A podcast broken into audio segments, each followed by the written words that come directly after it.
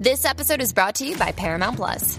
Get in, loser! Mean Girls is now streaming on Paramount Plus. Join Katie Heron as she meets the plastics and Tina Fey's new twist on the modern classic. Get ready for more of the rumors, backstabbing, and jokes you loved from the original movie with some fetch surprises. Rated PG 13. Wear pink and head to ParamountPlus.com to try it free. Dreaming of a better sleep? Tossing and turning is not your destiny. And Ollie is here to help. Ollie invites you to sink into sweet, sweet slumber to improve your mental and physical health and overall wellness. More than just melatonin, Ollie's ingredients help you unwind your mind for a delightfully dreamy drift off. Sleep is on the way at Ollie.com. That's O L L Y.com. Does Monday at the office feel like a storm? Not with Microsoft Copilot. That feeling when Copilot gets everyone up to speed instantly? It's sunny again. When Copilot simplifies complex data so your teams can act, that sun's shining on a beach. And when Copilot uncovers hidden insights, you're on that beach with your people and you find buried treasure. That's Microsoft Copilot. Learn more at Microsoft.com/slash AI for all.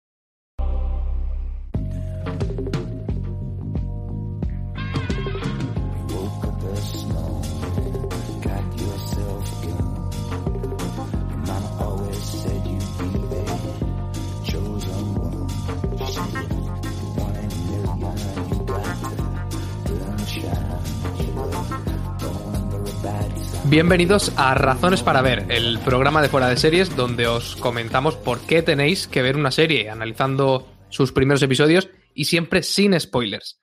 Hoy vamos a hablar de Invincible, la última serie de animación en llegar a Amazon Prime Video. Yo soy Antonio Rivera y para hablar de Invincible me acompaña CJ Navas. ¿Cómo estás? Alucinado con la capacidad que tienes de decir Invisible y que pues, suene bien, porque yo soy totalmente incapaz, Antonio. Esta es de las series que yo más eh, me ha fastidiado el que no lo tradujesen por Invencible, que mira que es fácil de decir eso en español y decir Invencible, me suena, cada vez que la pronuncia me suena invisible en vez de Invencible. En fin, por lo demás, muy bien y con mucha ganas de hablar contigo de, esta adaptación del, del cómic de Kirman y una más de superhéroes, ¿no? Pues sí, una más, que, que no son pocas. El cómic, de hecho, que ahora profundizaremos en él, yo creo que en España se editaba como Invencible. Mm. han querido mantener el, título en inglés en esta serie que, para quien no lo sepa, se estrenó el 26 de marzo en Amazon Prime Video con tres episodios de golpe y a partir de ahí hay un episodio nuevo disponible cada viernes hasta llegar a los ocho en total que va a tener la temporada. La serie, como comentaba CJ, está basada en el cómic de Robert Kirkman y en realidad de Cory Walker, aunque al dibujante que más se recuerda es a Ryan Oatley, que fue el que le tomó el testigo a los seis o siete números y ya dibujó el grueso de, la serie. Se publicó en la editorial Image entre 2003 y 2018, llegando hasta los 144 números. El creador de esta serie animada de Amazon es también Robert Kirkman, el propio guionista del, cómic, que además cuenta en, la producción ejecutiva con Seth Rogen y Evan Goldberg, a quienes algunos les sonarán pues, de Preacher, The Voice, etc. Y tampoco se queda corta la serie en su reparto de voces, porque en la versión original tenemos actores, actorazos de la talla de, Steven Yeun, que además tiene una, historia más o menos cercana con Robert Kingman, precisamente, con de Sandra Oh también, o de J.K. Simmons. Así que hacemos una pequeña pausa y seguimos comentando sin spoilers Invincible. Son, kids your age think they're invincible. And it holds them back, makes them careless.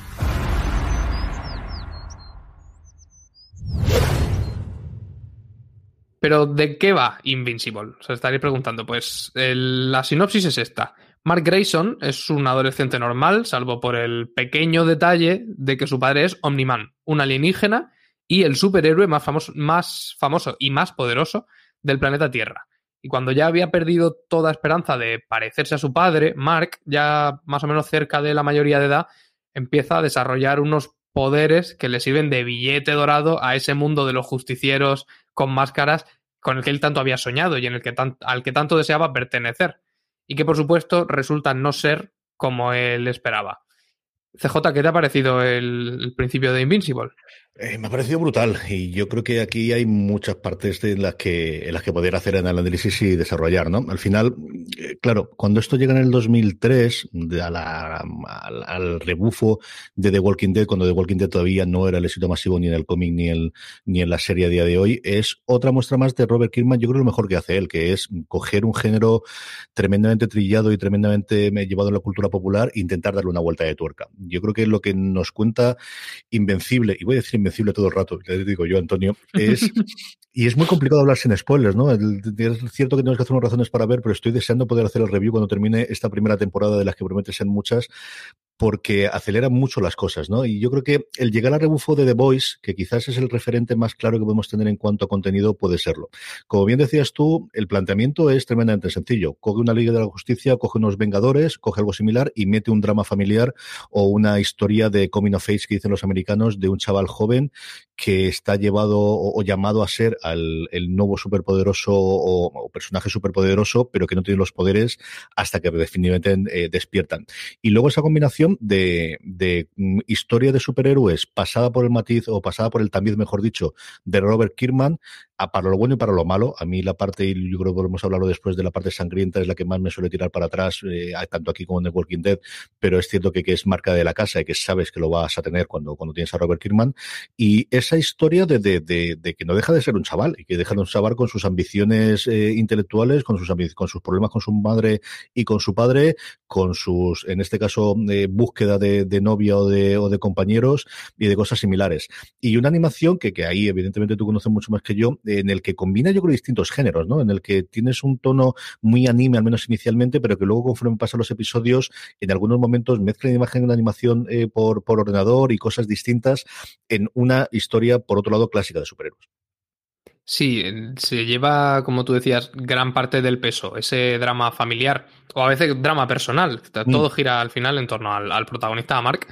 Y, yo no esperaba que fuera así. Fíjate que, que yo creía que todo. El... Había leído algo del cómic y recordaba más o menos algunas pinceladas, pero esperaba que, en, el, en, el, frontis de la serie estuviera lo que es la historia superheroica. Pero que yo creo que la virtud de Invincible en realidad es traer los efectos de esa historia superheroica a la familia, ya que tenemos a un padre y a un hijo superhéroes, ver cómo eso afecta a un a un núcleo familiar, de qué manera se ven alteradas las rutinas de una, lo que sería una familia normal, que en este caso es una familia encima normal, prototípica americana de suburbio, que por ahí también hay mucho que jugar. Eh, cómo se, se posiciona en, ese esquema tan raro el tercer elemento en la familia, que es la madre, la madre mm. de Mark y la esposa de, de Omniman, que ella no tiene poderes y también se ve en un brete de lidiar tanto con un hombre adulto como con un adolescente que literal y figuradamente se les escapan de las manos volando. Y yo creo que ahí, ahí Invincible tiene mucho más que aportar. Luego lo hablaremos, quizá más que en, que en el terreno de lo puramente superheroico. ¿Es lo que te esperabas, CJ? Ah, yo había leído alguna cosa y sí sabía mm, grandes cambios o grandes cosas que ocurrían, que en el cómic eran más tarde de lo que ocurre en la serie. A Kirkman, que ha estado haciendo la rueda por distintos eh, lugares de entrevistas, haciendo un poquito de campaña de la serie. Yo, sabes que soy un seguidor acérrimo del, del podcast barra vídeo que hace en YouTube todas las semanas Kevin Smith con, eh, con Mark Bernardi lo tuvieron allí hace tres semanas, si no recuerdo mal, cuando estamos grabando esto, comentando un poquito. Y una de las cosas importantes es que él estaba en las riendas, yo creo que es otra cosa que también hemos visto recientemente, ¿no? De cómo los autores quieren estar mucho más pegados a, la adaptación de sus obras, después de todas las movidas que ha tenido Kirman, además, con litigios por en medio con The Walking Dead, con más razón, mm, eh, mm, sobre todo. Y él comentaba precisamente el cómo es que han pasado 17 años desde que lo hizo y que el Kirman que hizo en su momento el cómic original no es el mismo Kirman que a día de hoy en el 2019-2020 cuando, cuando da la luz verde a la serie de animación y cómo quería revisitar y cómo quería hacer esos cambios.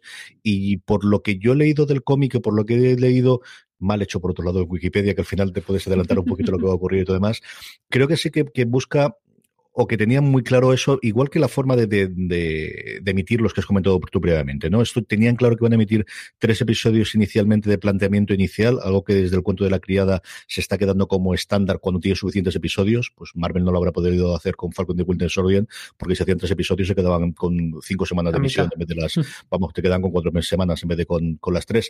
Pero aquí teniendo estos ocho y además con la capacidad de continuación, yo creo que sí. Me imaginaba esto, yo creo que eh, sí tenía claro que iba a ser esa parodia barra homenaje a las grandes eh, o los grandes tropos que podemos tener a día de hoy en lo cómic de superhéroes tanto en el cómic como en la versión audiovisual. O sea, yo creo que al final el, juego de quién es quién de, de, estos guardianes del globo con la Liga de la Justicia con los Vengadores es inmediata desde que lo vimos inicialmente. Algunas otras secciones que aparecen después, compararlos con SHIELD o con SWORD o con el resto de organizaciones secretas más o menos eh, referenciadas o, o tenerlos con, con, el ejército americano o con, o con, la, con el gobierno americano también lo da. Y luego lo que me ha sorprendido a mí es la, la, parte gore. O sea, yo creo que sí que eh, eh, mm, muchas veces decimos que los dibujitos no es sinónimo de que los puedan verlos con los críos. Y esta, desde luego, es así. Y la duración. Yo esperaba que iban a ser episodios mucho más cortos y no, tenemos cuarenta y tantos, casi cincuenta minutos en más de uno de ellos, Antonio. Pues sí, fíjate, ese, ese aspecto de la duración es quizá lo que yo menos me esperaba de, de la serie, porque en, en, su momento no lo había leído, supongo, cuando se hizo la, la promoción y en el momento de enfrentarme a a los episodios me pilló completamente desprevenido. Y casi diría que es una de las razones para ver Invincible, porque cada episodio tiene una duración de casi 50 minutos, mm. que no es lo habitual en, en, animación, sobre todo animaciones de este corte que se suelen quedar pues, como en media hora, los 25 minutos más o menos heredados del, del anime. De hecho, estuve buceando en, en, Reddit porque digo, a ver, a mí no me suena ninguna serie de animación con capítulos de una hora, pero a lo mejor la hay y alguien sí se acuerda y nada, no, no había manera de encontrar de encontrar ninguna que, que se pusiera a la altura de, de, Invisible. Y yo creo que le viene muy bien. Por lo menos en los episodios que hemos visto. A lo mejor le ayuda a desprenderse un poco de, de esos estereotipos o de esos prejuicios de que por ser de animación tiene que ser más ligera cuando mm, para nada. Y en, en caso de una serie como Invincible, que pues de raíces fantásticas, al final la imaginación corre muy libre y aparecen mm, criaturas y, y, un espectáculo que quizá en imagen real sería más complicado de hacer. Y aquí sí. se nota que el, la, el, grafito de los lápices hay que pagarlo mucho más barato que el, la dinamita de, de, verdad. Y me parece que, que, desde el principio, desde que clicas en el primer episodio y ves que la barrita no acaba en 23, sino en 47, Invincible ya te está mandando un, mensaje y yo por lo menos lo he, lo he recibido muy bien. Eh, ¿Tú conocías el cómic entonces, CJ? Yo recuerdo haber leído alguna cosa del primero. No sé si leer el cómic, pero sí, desde luego, el planteamiento inicial y el hecho de que era el segundo cómic después de The Walking Dead más longevo que había tenido Kirman, que se había ido a los 140 y tantos números.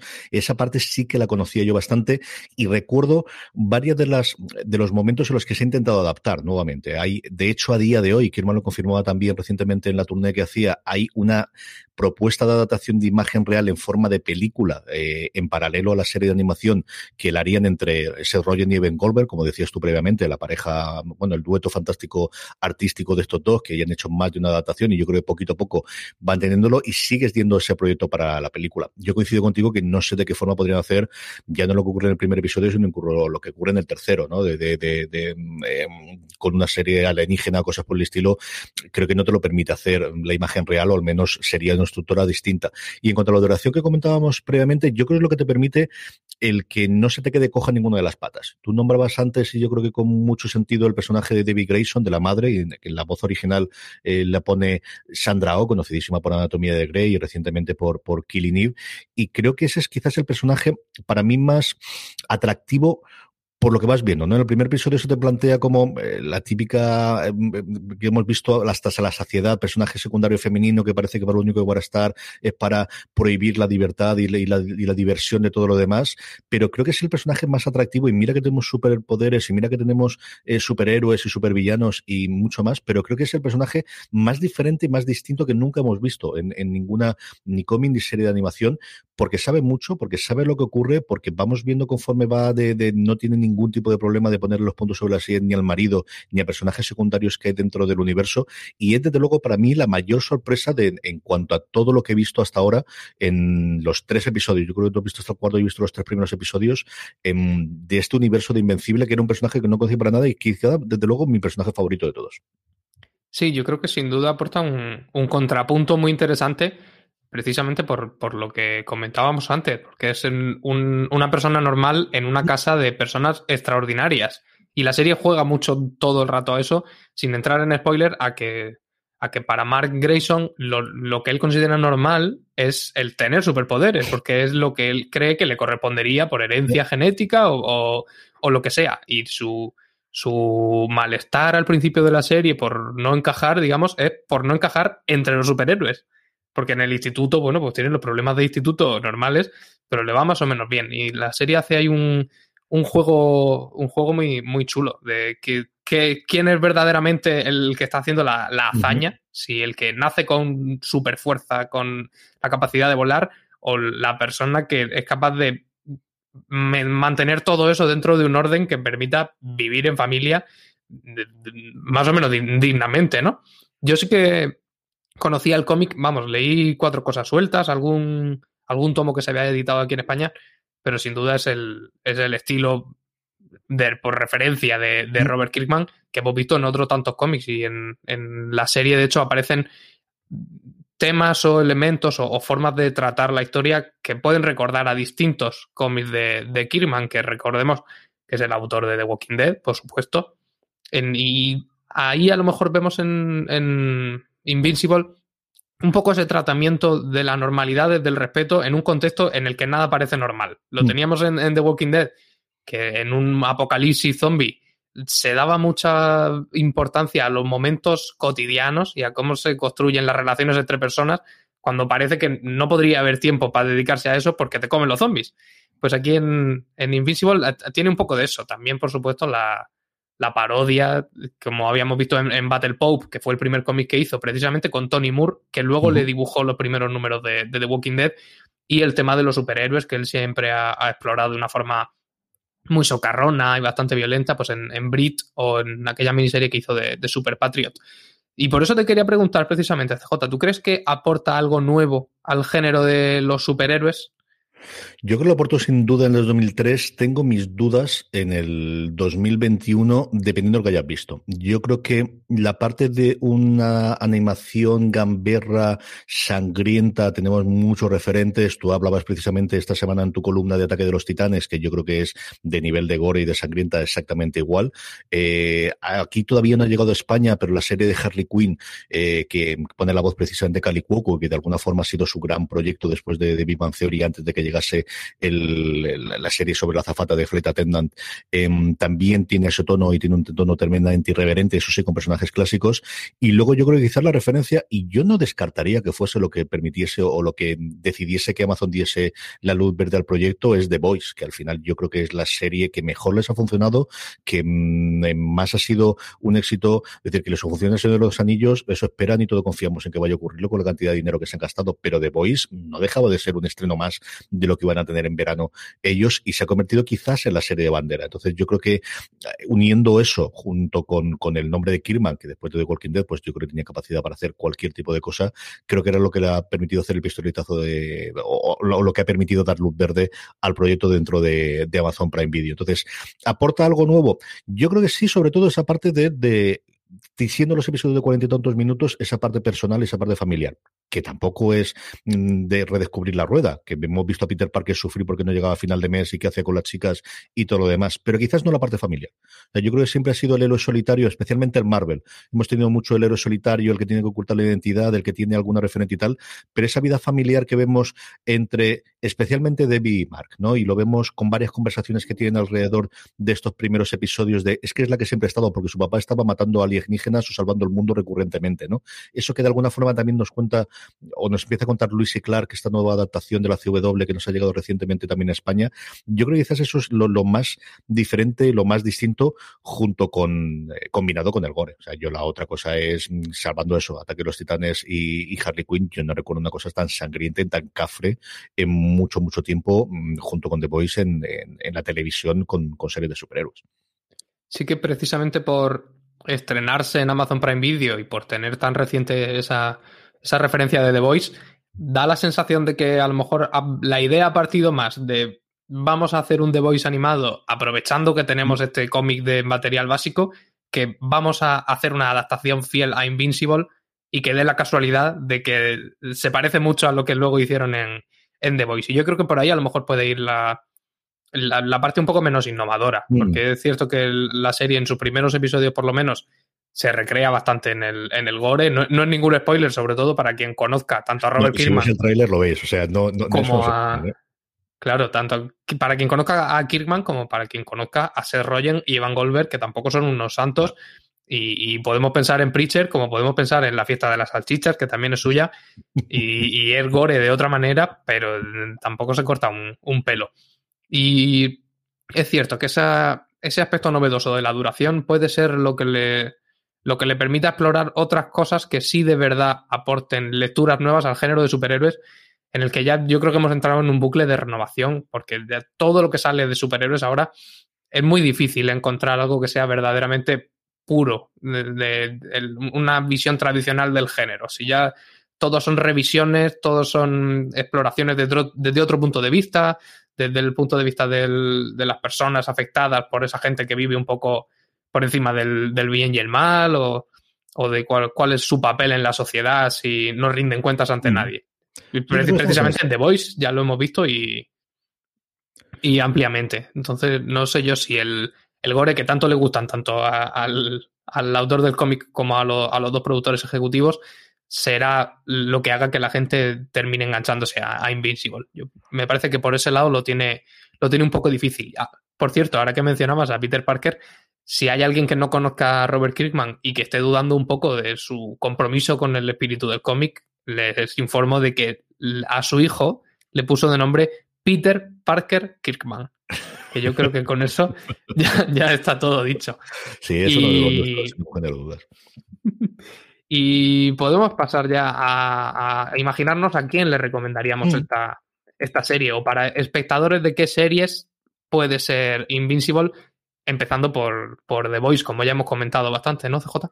Sí, yo creo que esa es la, comparación directa y la que posiblemente la gran mayoría de la gente que nos esté viendo o escuchando eh, puede verlo. Si te gusta The Voice, yo creo que tienes que ver el primer episodio.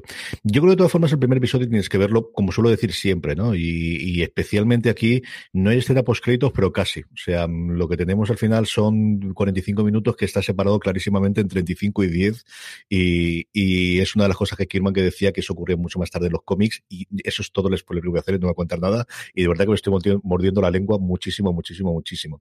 Yo creo que eso por un lado. Luego, eh, como decías tú, estamos en plena fase de la desconstrucción del mito de los superhéroes. Hemos tenido los 10 años dorados de las tres fases de Marvel de construir el, género superheroico con sus pinceladas, pero es que está la propia Marvel, ver las dos series que hay a día de hoy y no están hablando de grandes hazañas de salvar el mundo, están hablando de cómo precisamente eh, refender las consecuencias y es prácticamente el, el, cómo superar el estrés postraumático y cómo superar la depresión y eso lo estamos viendo en todas. Esta vuelve a ser una vuelta de tuerca. Yo creo que los aficionados a la animación, y ahí me corregirás tú más o mejor, yo tengo mis dudas sobre la parte de la animación, si es buena, si es mala, si es semi-pensionista, hay momentos que me gustan, momentos que creo que hacen cosas más en forma de homenaje que a mí posiblemente se me escape un poquito de la cabeza. Y luego, si lo ves en versión original, eh, Antonio ha comentado alguno de los nombres, pero es que es apabullante. O sea, el elenco de aquí es que en una película no se podría tener, porque era nombre de los tres principales, a Steve Jones, a Sandra Oh y J.K. Simmons, pero es que empiezas a ver en Wikipedia, empiezas, mira, para todos los aficionados, en su momento de Walking Dead, Laure Cohat, eh, Soneco Martin Green, Michael Kudlitz. Luego empiezas a ver Zachary Quinto por ahí en medio. Jason Mazucas, que además es la voz más característica que puedes entender eh, de todas las que tengas. Es que tienes a Walter Goggins, es que sale Seth Rogen también propiamente dicho. Sale Zazibet haciendo de Amber Bennett, que lo veréis bastante en los primeros episodios. Sale Mark Hamill, que está haciendo además un personaje muy divertido y con un tono muy, muy, muy curioso. Marcejala Viri, eh, Miller, al que hemos visto recientemente en el Snyder Cut, eh, con, con The Flash, Jonathan Groff, John Hamm, es decir, es apabullante, sencillamente apabullante la parte de las voces, que no sé si atraerá a alguien o no, pero al menos a mí es una cosa que, viendo la versión original me gusta y sobre todo si identificas a cada uno de ellos. Y luego, mm, yo creo en general eso, yo creo que gente que os gusta The Voice, sin ningún de dudas, gente que os gusten los eh, cómics y que queráis ver algo relativamente diferente, mm, yo creo que es una serie que os puede gustar y ver el primer episodio. Yo además creo que esta no hay, no hay duda. Si te gusta el primer episodio, te gustará el resto porque te presenta todas las cartas. Yo creo que es una serie que y mira que podría hacerlos teniendo los tres episodios de golpe que iban a emitir, no te esconden ni una sola carta. Al final de los 45 primeros minutos ya te he hecho el planteamiento de esto es lo que yo te voy a extrañar, dime si juegas o no y ponte el segundo episodio.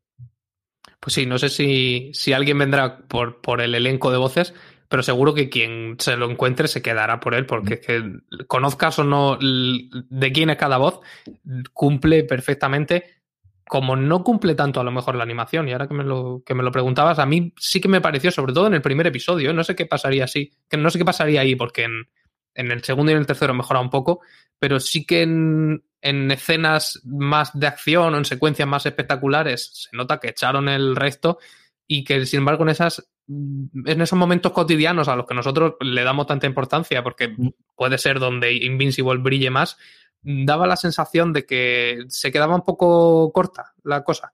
Y no, no sé si quizá era una intención de, hacer homenaje al cómic o de mm, intentar hacer una especie de viñetas animadas, que no tanto una animación como tal. No, no lo sabemos. Eso ya es cuestión de ponerse el primer episodio y ver si, si puede pasar con esos pequeños bajones en, el, en la factura de, de la animación o te, o te quitan las ganas. Pero sin duda como dice CJ, si acabas el primer episodio y consigues recoger la mandíbula del suelo, vas a seguir. Porque es, un, primer episodio, además, un poco tramposo, porque en, ese gran tramo no te termina de mostrar el, verdadero espíritu de la serie y tiene esos últimos 5 o 10 minutillos que, destrozan las, las, expectativas. Y ya a partir de ahí, si has conectado con ese exabrupto, yo creo que, que te quedas. Con esto seguro que el oyente se hace una idea de las razones que le pueden animar a ver o no Invincible, la nueva serie animada de Amazon Prime Video. J, un placer comentarla contigo. Un placer para mí también, Antonio. Un abrazo muy fuerte.